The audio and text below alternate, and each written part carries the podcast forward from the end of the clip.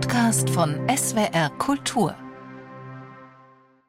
Die Emma lag überall herum. In Uniseminaren, Cafés und Wohngemeinschaften. Emma wird viele unterschiedliche Stimmen zu Wort kommen lassen, schrieb Alice Schwarzer am 26. Januar 1977.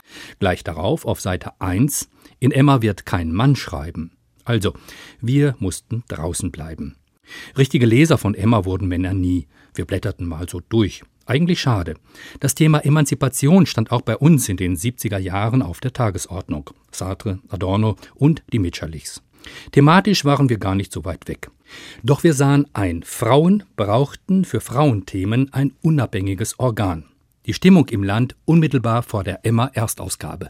Schließen sich Frauen zusammen, um entweder für oder gegen etwas äh, aufzutreten? Ja, die geben Anregungen zum Kochen, zum Backen, zum Einmachen und vielleicht auch Schneidertipps. Frauenverbände sind für mich Verbände, die für die Rechte der Frau eintreten. Beispielsweise gegen Paragraph 218 oder andere Ungerechtigkeiten, die die Frau zurzeit hier noch widerfährt. Also eine Vereinigung von geistig Minderbemittelten, äh, die ähm, die Meinung sind, äh, sie könnten gleich wie wir Männer leisten. Nicht? Eine Straßenumfrage kann man als zufälliges Stimmungsbild abqualifizieren. Jedoch, die Pressestimmen waren eine bewusste Reaktion auf Emma und manchmal noch viel schlimmer. Beispiele.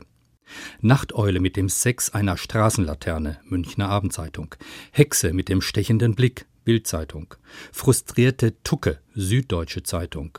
Bei Emma sind die Männer allgegenwärtig, als Angeklagte, Deutsche Presseagentur. Alice Schwarzer wehrte sich. Ich möchte weder die Männer angreifen in erster Linie, noch die Männer überzeugen, weil ich glaube, dass also die Geschlechterfrage einfach die ganz reale Frage unterschiedlicher Interessen ist. Ja, man kann also einen Menschen nicht davon überzeugen, dass er doch bitte so lieb und nett sein soll und von seinen Privilegien lassen soll. Ich möchte eigentlich eher äh, Frauen erreichen. Ich möchte Frauen bestärken in dieser dumpfen Malaise, die sie haben, mit der sie sich sehr allein oft glauben, wo sie denken, sie seien also individuell dran schuld, das sei ihr persönliches Versagen. Und ich möchte Ihnen sagen, das ist nicht Und das hat also gesellschaftliche Gründe. Und darüber müssen wir zusammen mal reden und nachdenken. Viele Themen in der ersten Emma waren interessant und wurden sonst nirgends behandelt. Frauen in Vietnam, Romy Schneider jenseits des Sissi-Images. Margarete Mitscherlich über die Rolle der Mutter und Ali Schwarzer über Männerjustiz. Aufmachung und Texte hatten allerdings den Charme einer Seminararbeit. Man ließ Betroffene zu Wort kommen. Alltagsleben von Verkäuferinnen, Doppelbelastung von Hausfrauen, deren Männer arbeitslos sind. Elke Heidenreich erklärte, wie Paare, die Mitte 30 schon wissen, dass sie endgültig keine Kinder wollen, ohne Pille, Pessar, Schaum vorher und nachher eine Schwangerschaft verhindern können. Vasektomie war das Zauberwort. Hat nichts mit Kastration zu tun, wurde ausführlich erläutert.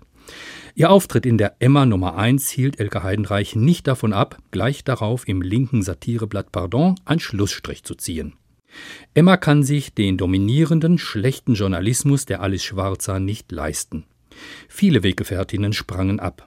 Dennoch, Alice Schwarzer wurde zur Ikone des Feminismus und hat erfolgreiche Bücher geschrieben über Themen, die schon in der ersten Emma auftauchten. Emma hat die Welt verändert. Zeitwort ist ein Podcast von SWR Kultur für die ARD. Abonniert uns in der ARD Audiothek und überall, wo es Podcasts gibt.